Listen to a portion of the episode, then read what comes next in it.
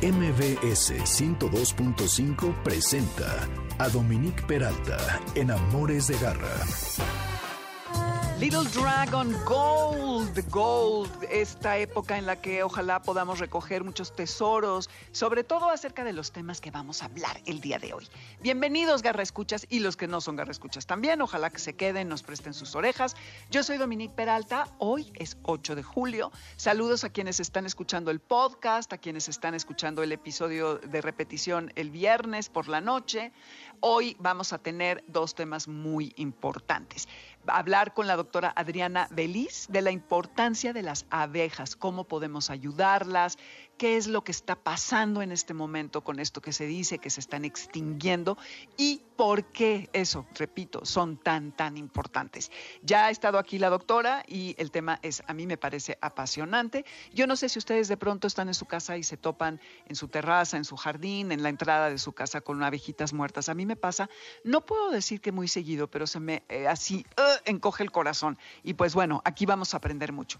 Para luego pasar a otro tema fundamental que que es la rehabilitación de perros agresivos. Evidentemente, en los poquitos minutos que le vamos a dedicar, no vamos a descubrir el hilo negro, pero sí haremos algún planteamiento sobre todo la importancia de abordar este problema a través de un profesional. Y bueno, Alberto Hernández nos va a platicar al respecto, también ya ha venido Amores de Garra. Y les repito, soy Dominique Peralta, bienvenidos, estamos en el 102.5 FM. Nuestro WhatsApp es el 552 213 1350 las redes en personal, Dominique Peralti, Amores Garra. En Twitter, Instagram y Facebook, Amores de Garra. El lunes el podcast en mbsnoticias.com. Además de Spotify, Apple, iHeartRadio, Amazon, etc. Manada de Garra. Garra, escuchas, ahora vamos a abordar un tema que me parece que es muy relevante. He estado leyendo que en Estados Unidos cada año desaparecen 30% de la población de las abejas, lo cual es alarmante. No sé cuál sería la, la, cifra en México, si es que la hay, pero para platicar acerca de por qué son tan importantes las abejas, qué les está pasando y cómo las podemos ayudar, está con nosotros nuevamente, ya ha venido en otras ocasiones, la doctora Adriana Belis, quien eh, estudió médico veterinario zootecnista y ha salvado a miles de abejas y es directora de operaciones de la empresa Abeja Negra, que estoy segura que algunos de ustedes es probable que la hayan visto en redes o que hayan incluso solicitado sus servicios porque ellos ayudan a rescatar las colmenas. Entonces, sin más preámbulos, Adriana, te doy la bienvenida y te agradezco nuevamente el que estés con nosotros otra vez para platicarnos de estos bichos maravillosos que son tan importantes. Y lo primero que quisiera que nos platicaras es eso justamente. ¿Por qué son tan importantes las abejas? Hola, ¿qué tal? Buen día. Eh, pues muchas gracias por la invitación. Y sí, bueno, son muy importantes porque van más allá de que polinizan los alimentos, ¿no? O sea, se habla mucho como de la importancia de abejas como con los humanos en este tema alimenticio, pero pues eh, nosotros empezamos a investigar, por ejemplo, cómo una abeja está relacionada en tu vida diaria, ¿no? Y entonces nos empezamos a dar cuenta que, por ejemplo, en el caso de las personas que les gusta leer, pues bueno, hay ciertos lugares donde ya no nada más hacen libros de hojas recicladas, ¿no? O sea, que siguen utilizando a los árboles como, como materia prima para hacerlos y las abejas también intervienen en eso, ¿no? O sea, están constantemente polinizando los árboles, sacando propolis de los árboles, que hay como mucha, o sea, tienen que ver o intervienen en algunos procesos, ¿no? Eh, en algo tan simple como en la cama donde duermes, la mayoría que tienen camas, eh, por ejemplo, bases de madera, pues también, ¿no? Vienen de un árbol, eh, los perfumes, ¿no? La ropa, o sea, hay muchísimos artículos en donde pues una abeja probablemente estuvo detrás y la importancia que ellos tienen en el ecosistema pues es finito, ¿no? O sea, siempre he dicho, y creo que esa es la mejor frase que pude haber encontrado de un biólogo, que las abejas son un modulador, perdón, ecológico importante. Y esto es porque si ellas no polinizan, ¿no? O sea, no nada más no comemos nosotros, o sea, mucha fauna que está en ciertos ecosistemas tampoco podría comer. Entonces se habla que más o menos sin la polinización de la abeja, hasta el 30% de la fauna nativa de un ecosistema podría perderse, ¿no? Entonces no nada más ni siquiera de flora, o sea, también fauna. Y esto haría que tuviéramos 60% menos de cualquier tipo de ecosistema. Entonces, eh, pues hay que cuidarlas, son bastante importantes. Y bueno, sobre lo que decías de pérdidas anuales, ese dato lo da la FAO. Desgraciadamente aquí en México, pues, pues no, no hay como tal un censo que nos dé eh, cifras muy precisas. Casi todo lo que te da el gobierno, pues viene sustentado sobre eh, organismos internacionales como la FAO. Entonces sí, sí se pierden. Eh, no tenemos problemas tanto así como el colapso, por ejemplo, que le, le pega a otros países, pero pues el cambio climático nos está afectando a todos, ¿no? ¿Y cuál sería, eh, Adriana, la diferencia entre las abejas que, que, producen miel y las abejas, no sé si se dice silvestres o salvajes? Se les conoce como nativas. Eh, de esas son de las que tenemos más o menos como 20 mil, 25 mil especies en México y esas son las que están en peligro de extinción. Ese tipo de abejas eh, las encuentras, por ejemplo, en el sureste del país. Esas son las que están realmente en peligro porque estamos acabando con el ecosistema. Eh, mm. Hay que recordar que, bueno, antes pues eso era una casi casi selva virgen, ¿no? Y pues ahora con el turismo, con las casas y demás, la urbanización, se están perdiendo pues, pues, pues sí, realmente extensiones muy amplias de vegetación y esto las está afectando hay algunas especies que inclusive solo se pueden alimentar de una sola especie de planta, ¿no? Entonces, si tú se la quitas, pues entonces esa especie está destinada a la extinción. Eh, la más común, yo creo que la que todos hemos escuchado es la melipona, ¿no? Que son abejitas que producen muy poca miel, pero su característica, creo que la que todos conocen es que no pican, ¿no? O sea, no tienen aguijón. Entonces, eh, esas son las que están en peligro de extinción y pues obviamente otras especies que se les llama también solitarias, pues van por el mundo ahí, no no no no tienen como un, pues como tal un apiario, ¿no? Donde estar y este pues no los podemos trabajar como tal los apicultores, ¿no? Las abejas que nosotros vemos comúnmente en los jardines, en el parque, eh, cuando estás tomando, no sé, un desayuno en fuera, ¿no? En la calle y demás, esas son apis melífera. Si bien no están en peligro de extinción, sí se pierde la población. Y la población se está perdiendo, obviamente, uno, por todo esto que está pasando el, del cambio climático, y pues obviamente el uso de pesticidas es como de los dos primeros puntos, ¿no? En la lista del por qué se están perdiendo. Sin embargo, ellos tienen más esperanzas que las otras, porque los apicultores las podemos reproducir entonces, eso es justamente lo que hacemos aquí en Abeja Negra, o sea, las rescatamos para que no las maten, los bomberos o cuerpos de emergencia, y las rehabilitamos y las hacemos crecer, las fortalecemos y se donan a más apicultores para que las puedan seguir cuidando y así tener más abejas. ¿Explico? Ay, wow. ¿Cómo las rehabilitan, Adriana? Me muero de la curiosidad, no me lo puedo imaginar. Pues bueno, lo, primero pues es, es eh, siempre hay un usuario que las, las reporta, ¿no? Llega con nosotros, ah. se tiene que hacer como todo el, pues el diagnóstico del caso y una vez que son viables, pues entonces ya tenemos que ir, revisamos, vemos cómo las podemos sacar y una vez que ya las obtenemos, porque todo esto se hace pues en un lapso largo de horas, ¿no? Una, dos, dos horas máximo, las llevamos a nuestro apiario. En nuestro apiario, pues tenemos que ver en qué condición llegan. Hay algunas que llegan muy debilitadas, hay otras que ya les echaron agua con jabón, sea, cada, cada enjambre tiene una situación diferente. Pero el proceso es el mismo, básicamente pues les damos alimento, ¿no? Vemos que no están enfermas, si están enfermas se les da tratamiento y eh, las crecemos lo más que podemos para que una vez que estén fuertes se puedan dividir y entonces podamos donarla a algún apicultor. Ándale, pues sí, es, es, un trabajo laborioso. Y bueno, ya que estamos en ese tema, ¿puedes hablar un poco de las colmenas? Sé que ustedes están rebasados y que si alguien quiere ayuda para que se traslade a otro sitio una colmena es muy complicado. ¿Qué, qué, no, qué no hacer y qué sí hacer cuando encontramos una colmena? Eh, bueno, pues lo, lo más básico, obviamente, es guardar la calma. o sea, eso es sí, importantísimo, porque la gente se espanta y la gente cree que las abejas van a llegar y van a empezar a picar porque pues se han quedado como esa idea de años. La realidad es que lo primero que tienes que hacer es esperar o sea, que lleguen y se, se posen en algún lado, ¿no? Este proceso puede tardar hasta tres horas. Entonces, mm. a lo mejor cuando llegan ves una bolita pequeña con el tamaño de tenis y después como a la hora ya ves una pelota gigante y después me llama su histérico diciendo es que siguen llegando. Pues sí, porque más o menos mm. el proceso en el que una colmena se establece en un punto, ya sea para quedarse o solamente estar transitoria o pasajera, tarda eso, más o menos entre dos o tres horas. Entonces, De entrada tienes que guardar la calma, no alejarte de la zona.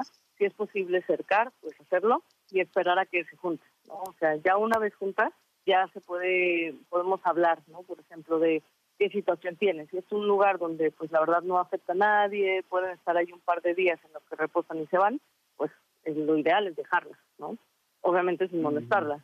Si no es posible, porque luego llegan a estar en centros comerciales, bibliotecas, hospitales, pues entonces ya tendríamos que hablar de retirarlas. Un experto que tendría que buscar ayuda, ya sea de, obviamente, nosotros, y si no, pues hay varios apicultores que también lo hacen, ya sea en la ciudad o en, alguna entidad de la República, y entonces esperar a que llegue esa persona. O sea, no manipular a las abejas si no tienes el conocimiento, porque hay gente que les pone agua, jabón, o hay gente que les pone humo, ¿no? Y entonces, lejos de, de ayudarlas, pues, a, disipar más, y entonces la gente eh, empieza a volverse más histérica porque las ve volando, y entonces se hace todo un caos, y entran en un caos colectivo que también ellas sienten, ¿no? Y entonces, de pasar en un estado de, bueno, nada más vengo, voy a descansar un poco y nos vamos, se empiezan también a estresar y eso también ya puede ser causa de un accidente. Entonces, de entrada, no hacerles nada, esperar a alguien que sea experto y llevarlas, ¿no? Si no se puede, pues entonces sí ya tenemos que hablar a cuerpos de emergencia. O sea, si tú crees que tu vida está en peligro, pues entonces ya se tiene que hablar a un cuerpo de emergencia y ya también ellos tendrán el criterio de decir si se esperan o si las tienen que eliminar. Entonces, eso es lo que tienen que hacer. Y te digo, guardar la calma es lo principal. O sea, la gente está muy asustada y cada que llegan, el pretexto perfecto es que tengo perros, tengo y tengo niños. Y es como de, pero las abejas no es como que las están viendo y van a decir, mmm, qué rico, un mm, niño. Vamos tras el niño. No, no, no. O sea, las abejas están en lo suyo y están protegiendo a su reina y es lo único que les importa. De hecho, esos enjambres son los más dóciles que vas a encontrar, porque no tienen que defender más que a su reina.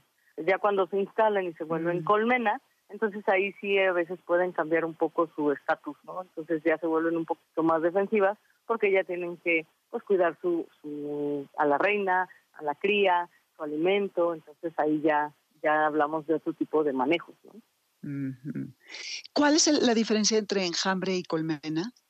El enjambre solo es un grupo de, de abejas que llega, normalmente es pasajero y se va son como estas bolitas de abejas que vemos en los árboles o las vemos volando así como una nube negra, eso es un enjambre.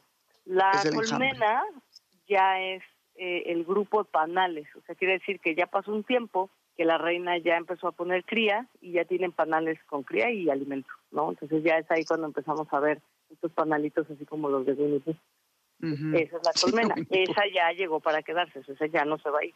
Esa ya se estableció.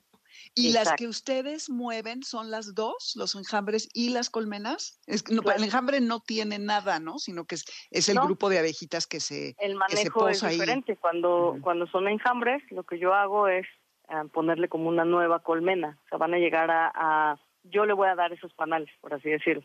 Y cuando ah, ok, para que se va a traerlas hacia ellos.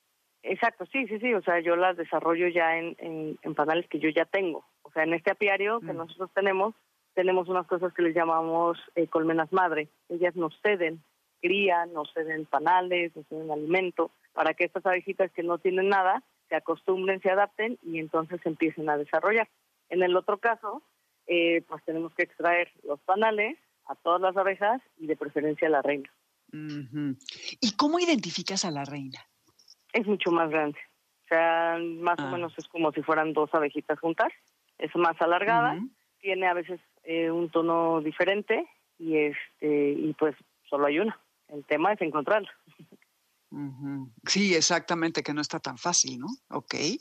Ah, pues eso está muy interesante. Y sí, como bien decías, lo más importante es mantener la calma. Bueno, son buenas noticias el saber que a estas abejas que vemos eh, más comúnmente, eh, la apis melifera, ¿se, pronuncia así? ¿Melífera o melifera? melifera, ¿verdad? Esa no está en peligro de extinción, aunque sí se está reduciendo su población, pero que sí eh, se puede reproducir y demás. Pero estas abejas nativas de las que hablabas, que están siendo depredado su entorno, es así, no hay ya mucho que hacer, más que se detuviera justamente esta extinción de su entorno. ¿Allí hay algo que podamos hacer? Pues obviamente ser consumidores conscientes, ¿no? O sea, por ejemplo, yo ahora veo que en la zona del sureste del país, pues todo está como, o sea, yo entiendo que debe de haber un progreso, ¿no? Pero también no a costa de todo un ecosistema. Entonces hay que ser como más eh, conscientes de lo que hacemos, ¿no? O sea, si vas a comprar una casa, un terreno, pues por lo menos deja la vegetación, ¿no? Lo más que se pueda. Es muy triste llegar, por ejemplo, a zonas como Cancún y ver todo que es asfalto, todo era ahí selva, ¿no?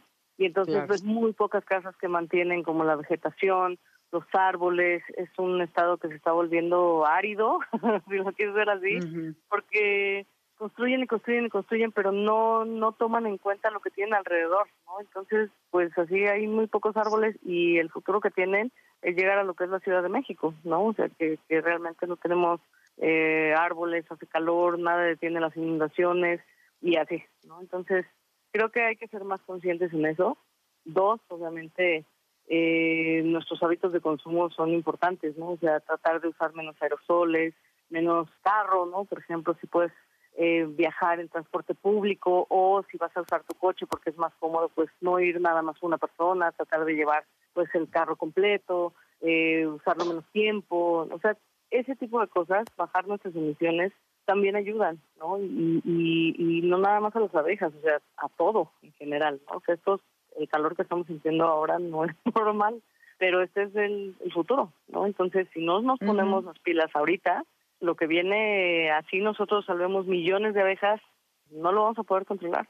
Necesitamos volver a reforestar, empezar a, a, subirnos a los cerros y empezar a hacer este proyecto de reforestación, que hay muchas eh, asociaciones que lo hacen, entonces acercarnos y empezar a, a, volver a lo que éramos, ¿no? Sí, es que sí, sí es alarmante. Ahora, por ejemplo, la vez pasada hablábamos de esto de los jardines polinizadores y decías que eso está bien, pero que era muy importante también que utilizáramos agua de temporal y que hiciéramos estas cosas como lo que acabas de mencionar de no usar tanto el coche.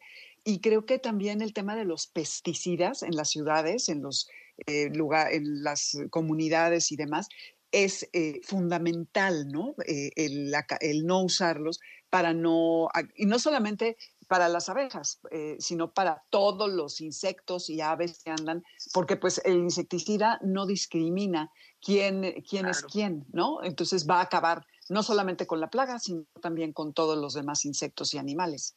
Claro, no, y aquí el, el problema real es que pues no hay pues algo que regule de manera descontundente, ¿no? O sea, hay algunas normas, pero por ejemplo yo veo estos botecitos en el súper que son muy famosos, ya sabes, doradito con tapa negra.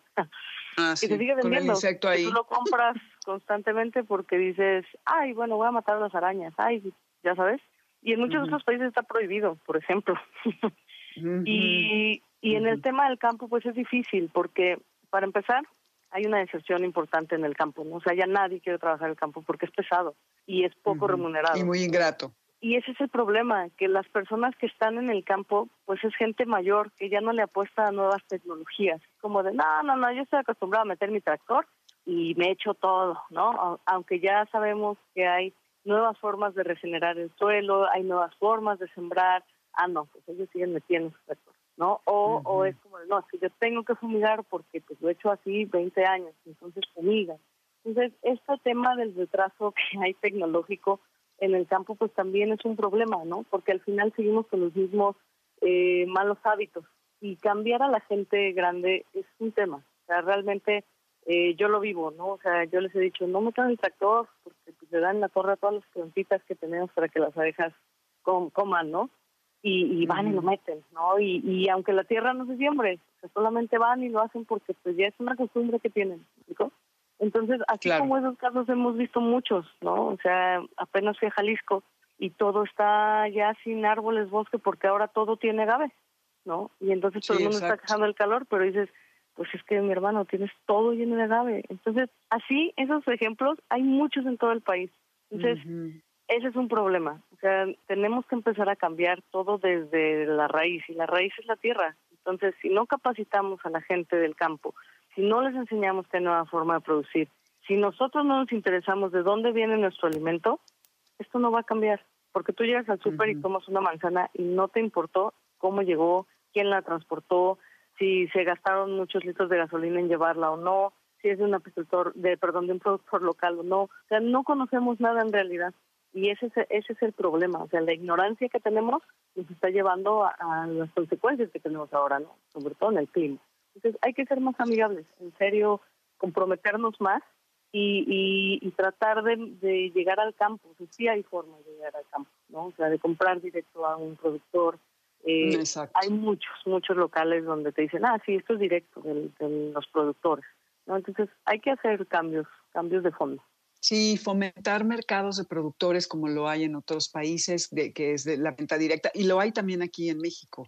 Claro. Eh, también hay, hay, varios en la Ciudad de México y en otras entidades. La central de abastos es una maravilla, pero es terrible lo que le pagan a los productores y pues eh, es un negocio para otras personas excepto para los campesinos y eso es una tragedia y por lo mismo no quieren seguir trabajando la tierra como tú bien dices porque es muy ingrato, porque viene la plaga, porque viene la sequía, porque ya viene la plantulita y de repente se, se hela todo y ya se acabó a la fregada todo, luego no hay riego, no llueve, e, es muy complejo, muy, muy difícil. Entonces sí tenemos que eh, hacer otras cosas, fomentar otras prácticas. Y, por ejemplo, en este momento, Adriana, que hace tanto calor, por todos lados en, los grupos de WhatsApp, etcétera, hay muchas em, eh, promociones digitales que, bueno, promocionales digitales que te dicen que pongas eh, recipientes con agua para que las abejas vayan, para que los pajaritos, todo. ¿Esto sirve? ¿Sirve que también pongamos plantas para los polinizadores o realmente es pura ociosidad? ¿Qué opinas? Sí, sí sirve. O sea, yo creo que la única forma en la que los podemos ayudar es sembrando todo lo que podamos. O sea, si tienes un departamento, entonces pon macetas, ¿no? O sea, donde haya ventana. Yo creo que el, gran cambio lo podemos hacer como lo han hecho países como Tailandia, por ejemplo. Hicieron una reforestación eh, increíble de plantas nativas que aventaban así sus bombas de vida desde avionetas. Mm. Y, y, hay muchos países donde hay gente que va con semillas y va aventando semillas por todos lados. Que hay que hacerlo de manera eh, que tampoco es casi como que vas a ir como Kim Kardashian aventando semillas, pero sí hay muchos lugares donde te pueden asesorar, ¿no? Por ejemplo, qué semillas o qué, qué plantas se da en tu zona, ¿no? Porque pues lo normal es conseguir la lavanda, algunas plantas de ornato que se venden en los supermercados o en algunos mercaditos, pero pues siempre lo ideal sería reforestar las zonas donde vivimos con las cosas que ya tenían, ¿no? O sea, con las plantas que ya había, es que, muchos les llaman maleza, pero pues en realidad eh, son importantes, ¿no? O sea, están ahí por una razón. Entonces, hay muchos, muchos, muchos lugares, este, Huerta Tlatelolco es uno de ellos, acérquense, vean, lean todo lo que publican porque son muy buenos y les enseñan justamente a eso. La otra, obviamente, este, pues hay que empezar a reforestar los cerros, ¿no? Hay muchas asociaciones también que se dedican a eso y eh, poner los bebederos es importante. Hay un ejemplo que te dan en internet, le ponen canicas. Yo la verdad es que no me gusta ese de las canicas porque se resbalan, entonces sí se llegan a morir mm. las abejas. Entonces puedes ponerte sontle o alguna, mm, eh, pues algo rugoso para que ellas se puedan parar y entonces puedan beber el agua. Obviamente, pues si les pones un poco de azúcar, eh, les beneficias un poco más porque pues es el equivalente a que estuvieran tomando néctar. Pero si no, pues, si no quieres tener así millones de abejas ahí, pues por lo menos con el agua, no nada más van a llegar abejas, van a llegar otros insectos, aves, entonces pues puedes ayudarlos, ¿no? También. Eh, ¿Qué otra ah, cosa podemos hacer? Ponerlo en la sombra, ¿no? También. Exacto, ponerlos en sombra, este, te digo, pues las plantas es lo más importante. el número uno de lo que podemos hacer para ayudarlas es sembrar todo lo que puedas. Llena tu casa de plantas, o sea, vuélvete la señora de las plantas, pero eh, eh, que sepas que las estás ayudando, porque en todos los lugares hay abejas, ¿eh? O sea, toda la ciudad hay abejas. Entonces, sí sirve, sí sirve hacer eso. Ah, pues bueno, Garra Escuchas, ya escucharon eh, y es momento de, tomar acción y quienes sean más proactivos, que se acerquen a asociaciones que estén eh, trabajando para reforestar cerros y demás. Adriana Belis, muchísimas gracias por, eh, por esta plática. Ojalá que podamos seguir esta conversación en otro momento. Y me gustaría que nos des tus redes, a dónde se puede la gente comunicar contigo, si tuvieran alguna consulta, si encuentran algún enjambre, alguna colmena ¿cuáles son tus redes? O bueno, tus datos. Eh, el teléfono de atención es el 55 1297 4978 y en todas nuestras redes sociales nos encuentran como Abeja Negra SOS. El correo es igual, abeja.negra.sos.gmail y solucionamos cualquier cosa, o sea, desde hoy yo tengo un enjambre hasta preguntas de cómo necesito una asociación de rescate de, no sé, reptiles o nombres de eh, asociaciones que venden eh, productos para captación de agua, estas asociaciones de reforestación, o sea, cualquier tipo de, de ese tipo de cosas lo podemos, podemos asesorar y pues hay que cuidar las, abejas y en general pues autonetas. Me parece muy bien. Muchísimas gracias, Adriana. Nos vamos rapidísimo a un corte y esto es Monstruo japonés. Me encanta y me divierte esta canción. No sé si alcancemos a oír la letra, yo creo que no, pero es de Idenkai, Rubimente y Schizo Forg. Esto es Amores de Garra. No se vayan, que ahora vamos a hablar de agresión. Venimos. Amores de Garra, para los que amamos a los perros y a los gatos. En un momento regresamos.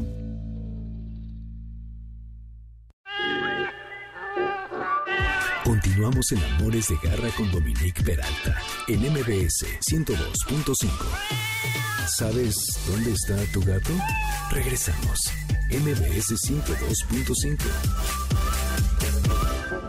Esta chica es originaria de Zacatecas y tiene una voz increíble, una voz como se está usando ahora, ¿no? Más que voz, el estilo, el estilo de cómo se frasea, eh, de cómo se canta.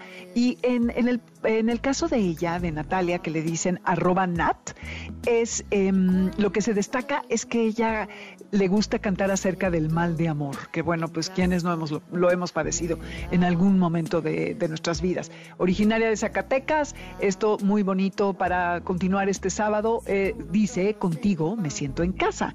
En Spotify encuentras la lista con la música, van a mi nombre y buscan la de Amores de Garra. Nuestro WhatsApp es 552-213-1357, redes Dominique Peralti Amores Garra, en Instagram y Facebook Amores de Garra y estamos ahora mismo en línea o en la aplicación de mbcnoticias.com. El podcast el lunes a partir de, no sé, como las 11 de la mañana, lo pueden encontrar en mbcnoticias.com y además en Spotify, iHeart Radio, Amazon, Spotify, etc. Garra Cultura. Siempre es un placer hablar acerca del arte y los animales porque ahora sí que a lo largo de estos años que he estado haciendo el programa me he dado cuenta del papel tan importante de la fuente de inspiración que son.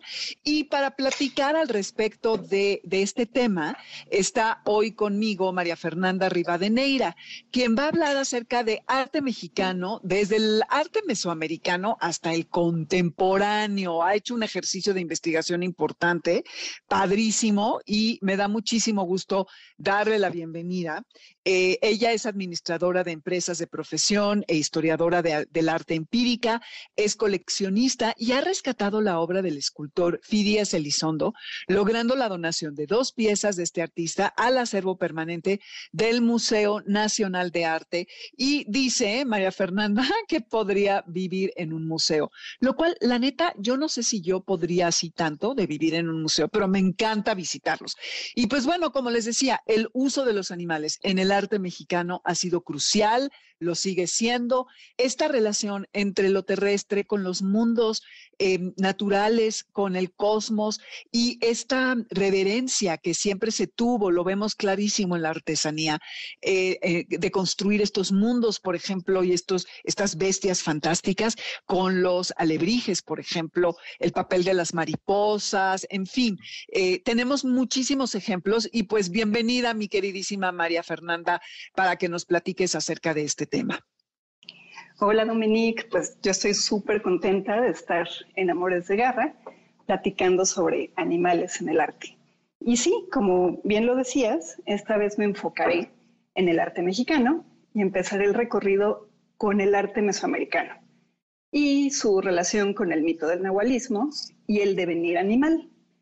Esto al notar que en las diversas representaciones de animales, ya sea en pintura, escultura u otros elementos como utensilios o herramientas. Algunos animales tienen partes de otro, incluso figuras humanas con partes animales.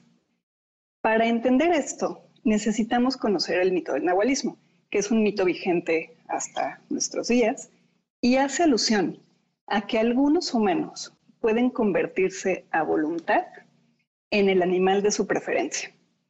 Casi siempre son animales de poder, o animales guardianes, o animales guías. El devenir animal se refiere a tomar algunas partes de algún animal e incorporarlas a su ser, como hombres con rasgos de jaguar, pico de aves, como águilas, loros, patos, o los guerreros, caballeros águila o jaguar, entre otras representaciones. Como ejemplos de animales en el arte mesoamericano, tenemos uno clarísimo, que es la serpiente emplumada en diferentes culturas. Y para los mexicas se llama Quetzalcoatl y es quizá la principal divinidad para ellos, ¿no? Para los mexicas. Una de estas representaciones de la serpiente emplumada la podemos ver en la sala de arte mexica del Museo de Antropología e Historia. Es una escultura en piedra de una serpiente emplumada y bueno, todos la podemos, la podemos visitar quienes estemos en la Ciudad de México. Del arte mesoamericano vamos a dar un salto al siglo XIX para hablar, en este caso, de José Agustín Arrieta. Este pintor tlaxcalteca, que vivió gran parte de su vida en Puebla y desarrolló toda su obra en ese estado.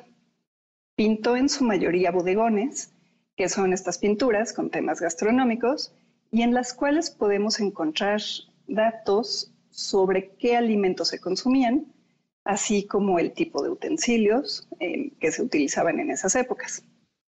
En algunos de sus cuadros con este tema, encontramos a un gato en la misma mesa que unos pájaros. Eso suena muy extraño, pero bueno, conviven ahí en paz.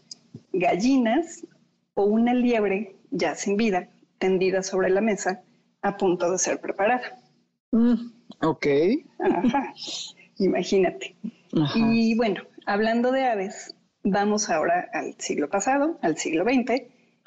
Quiero contarles de un águila que muchos hemos visto y quizá pocos hemos observado.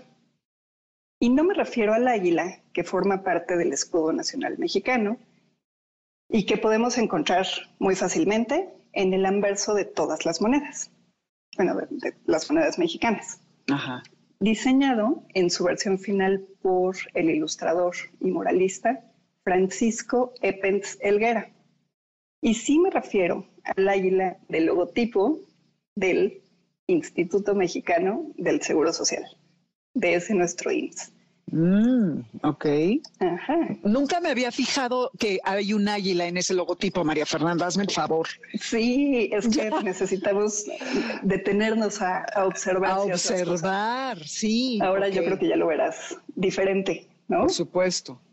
Bueno, esta águila, que ahora ya vas a, a observar, representa a la patria, o sea, a nuestro México.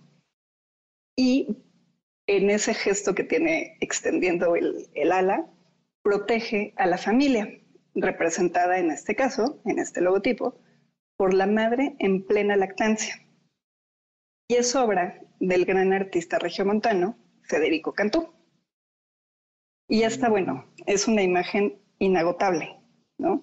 La encontramos en murales, en pintura, en escultura, en pequeño y gran formato y también en relieves a lo largo y ancho del país, sobre todo pues en algunos hospitales del, del IMSS, ya sea bidimensional o tridimensional. Acá en la Ciudad de México, desde donde me encuentro, la podemos encontrar en el Centro Médico Siglo XXI del Instituto Mexicano del Seguro Social.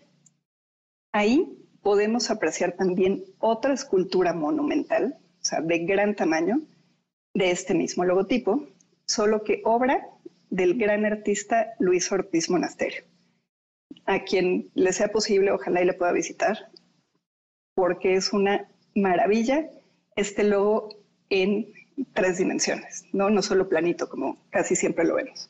En este mismo lugar, en el Centro Médico Siglo XXI, encontramos el mural Evolución y Futuro de la Ciencia Médica en México, de José Chávez Morado elaborado en diferentes tonos de cantera. Este mural plasma el progreso y específicamente el progreso de la medicina desde épocas mesoamericanas, con la herbolaria tradicional, hasta la época moderna. Y lo menciono porque vamos de nuevo a la serpiente emplumada, o Quetzalcoatl, forma parte esencial en uno de sus paneles. Bueno, siguiendo con el siglo XX, quiero mencionar algunas mujeres que incorporaron animales, ya sea reales o fantásticos, a su obra. La primera es Lola Cueto y representó animales en sus marionetas y obra gráfica. Vemos por ahí un gato, una gallina también un poco fantástica. Otra mujer artista es Leonora Carrington, con sus animales fantásticos. Em, tiene, por ejemplo, algunas aves con picos que no son desconocidos o algunos gatos fuera de proporción, animales con cornamenta, pero con cuerpo que se asemeja más al cuerpo humano, o algunos en forma de reptiles, lagartos, tanto en pinturas como esculturas. Y podemos encontrar algunas de estas piezas en su museo en San Luis Potosí, y también había algunas bancas sobre la avenida Paso de la Reforma, acá en la Ciudad de México. Otra mujer que imagina y crea animales fantásticos es Remedios Varo. Mezcla características físicas de peces con características de aves. A los gatos les crea sus paraísos, porque bueno, ella era fanática de los gatos, e imagina seres a partir de figuras de Rorschach, ¿no? Como su obra El gato hombre. Estas figuras que son como las manchas de tinta y de repente se dobla la hoja como a la mitad y queda una mancha extraña, pues Remedios Varo eh, la transforma en un gato. También quiero mencionar, como parte del movimiento surrealista femenino, a Frida Kahlo, que incorpora animales en sus obras. Recordemos su autorretrato con collar de espinas y colibrí. También es conocido como autorretrato con changuito, en donde aparece un chango, un gato, mariposas en su cabeza y un colibrí en su pecho. O también su autorretrato en el que se representa como un venado tratando de huir y atravesado por varias flechas, ya herido. Y bueno, pues de Frida Kahlo, eh, mi mente va a Diego Rivera y de él quiero contarles del mural que está en el Cárcamo de, Dolores en el bosque de Chapultepec. Este mural que tiene el título El agua, origen de la vida. Está pintado justo en donde llegaba el agua a la Ciudad de México para ser distribuida en el Valle de México, ¿no? Para ser distribuida en toda la ciudad. Y estuvo, imagínate, subacuático durante 40 años. Órale. O sea, sí, 40 años cubierto por agua. Este mural se puede visitar, y en él podemos observar diferentes manifestaciones de vida a través del agua. Como, ahí ya entramos a la parte de los animales, o sea, microorganismos, moluscos, peces, ranas, cocodrilos, entre algunos otros que andan por ahí. De Diego Rivera, también en el mural del Teatro de los Insurgentes, que es de mosaico, vemos a Quetzalcoatl figura recurrente en la serpiente emplumada y a un jaguar.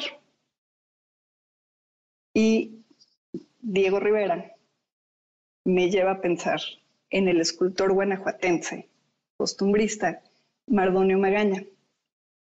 Él, bueno, esculpía temas eh, relacionados con el campo y tiene una escultura preciosa de una puerquita criando a sus puerquitos. O sea, es bellísima. Wow, ajá. Otro artista que también representó muchos animales en su obra, tanto en pintura como en gráfica y escultura, es Francisco Toledo. Mm. Tiene, bueno, tlacuaches, gatos, ranas, aves, arácnidos, changos y todos estos, entre muchos otros, fueron plasmados más de forma fantástica, ¿no? Por Francisco Toledo. Y de, de este artista quiero mencionar una de sus grandes obras, que es La Lagartera. Es una escultura de gran formato o escultura monumental que tiene una forma rectangular y evoca, o sea, nos hace pensar en el lomo de un lagarto con sus características, o sea, con su piel escamosa, y simula su nado. A este gran lagarto lo acompañan otros más pequeños y también tortugas, cangrejos, ranas y peces. Esta gran escultura está ubicada en Monterrey, en, la, en la capital del estado de Nuevo León, frente al Museo de Historia Mexicana. Y hablando de artistas oaxaqueños, no podemos omitir a Rufino Tamayo y su perro famosísimo ladrándole a la luna, o ese par de perros bravos que también son muy conocidos, o a un gato azul erizado, muy a su manera, por supuesto. Y ya para ir, ya para concluir un poco, quiero cerrar con cuatro artistas contemporáneos. En principio, con un dúo formado por el mexicano Octavio Alegría y la española Esther del Prado. Ellos los pueden ubicar como Alegría del Prado.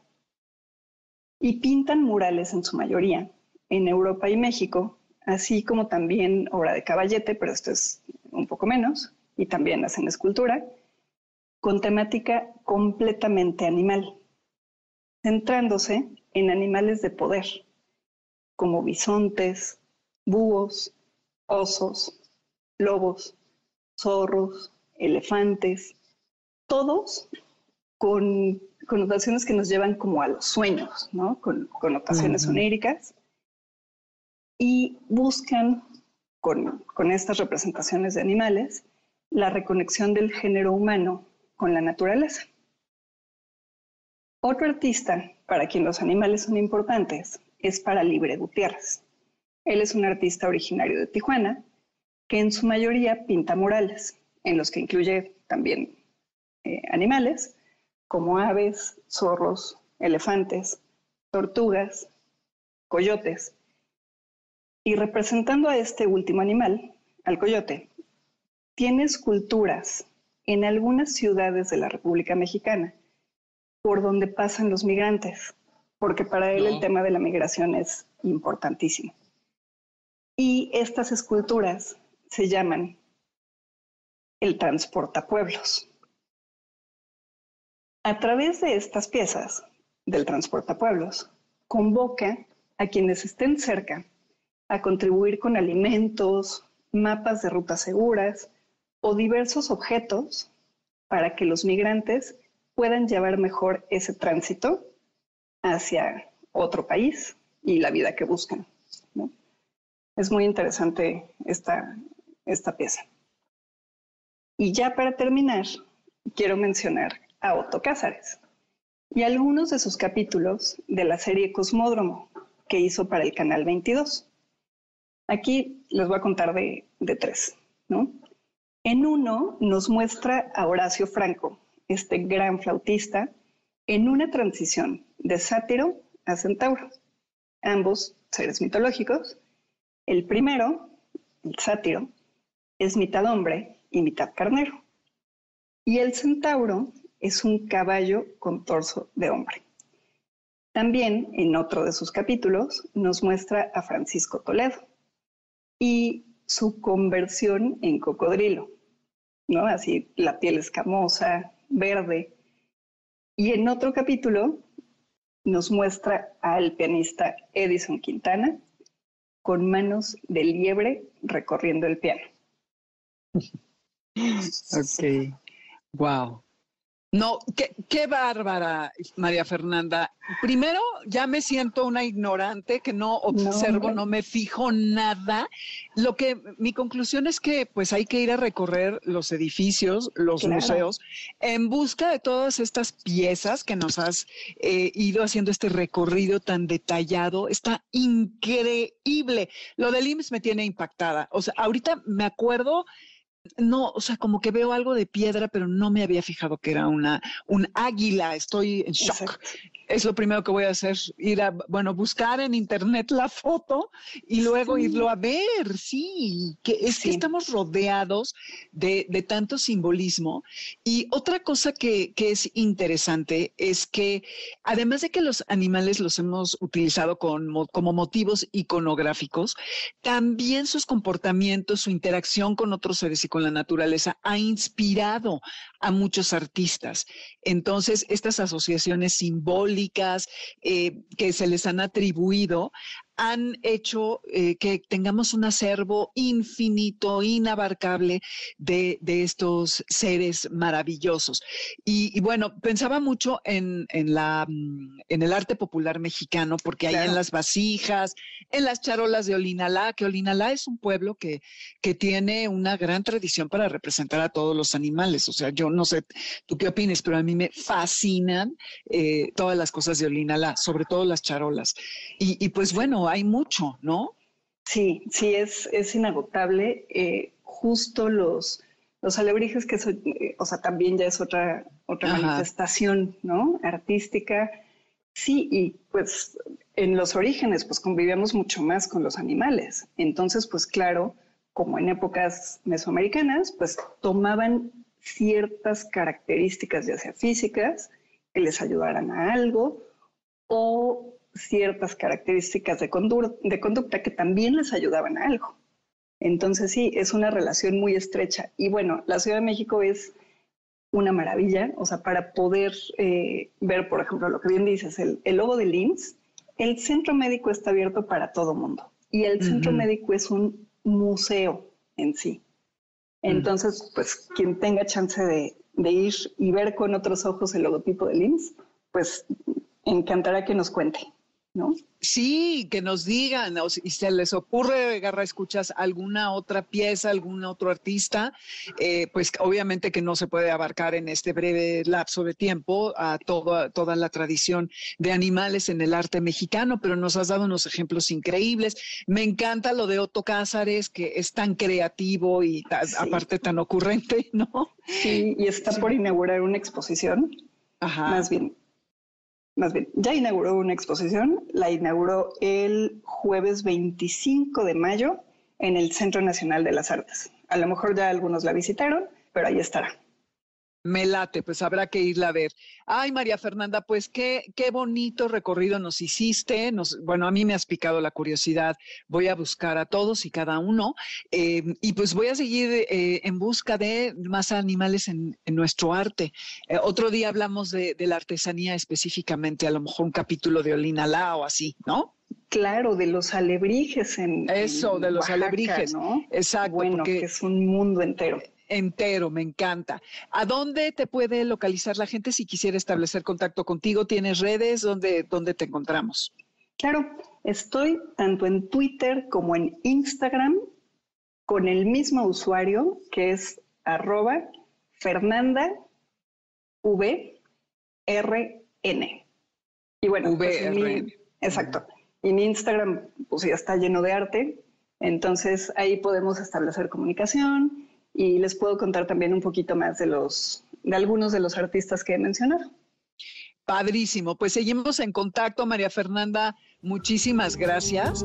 Si cuando lo planeamos todo sale mal, tan mal y nos pasa la cuenta pero no llores más, Y así nos vamos con toda esta información, Garra Escuchas. Dan ganas de ir a buscar todos y cada una de las obras de las cuales nos platicó María Fernanda. Eh, siempre es interesante saber eh, qué significa y por qué están puestos ahí los animales en nuestra cultura. No sé ustedes qué opinen. Cuéntenos, ya les dimos todas las redes. Nos despedimos porque pues todo tiene que terminar, ni modo. Y esto que escuchamos es J. Adler con Solo tú. En Spotify está la lista, van a mi nombre y ahí encuentran la de Amores de Garra. Y en nombre de la manada de este programa los saludamos Alberto Aldama, Felipe Rico, Karen Pérez, Moisés Salcedo y Adriana Pineda, además de Víctor Luna, comandando los controles. El martes nos escuchamos con Jessie en Exa y el próximo sábado de 2 a 3 de la tarde, por aquí, por supuesto. Y mientras, quédense que vienen líneas sonoras con Carlos Carranza. Y ya saben, la vista en alto cuando pasen con sus animales y no con la nariz metida en el teléfono, porque eso es simplemente una señal de que habrá problemas porque no están ustedes atentos. Ahí se ven. Gracias por estar. MBS Radio presentó Amores de Garra con Dominique Peralta. Te esperamos el siguiente sábado a las 2 de la tarde por MBS 102.5.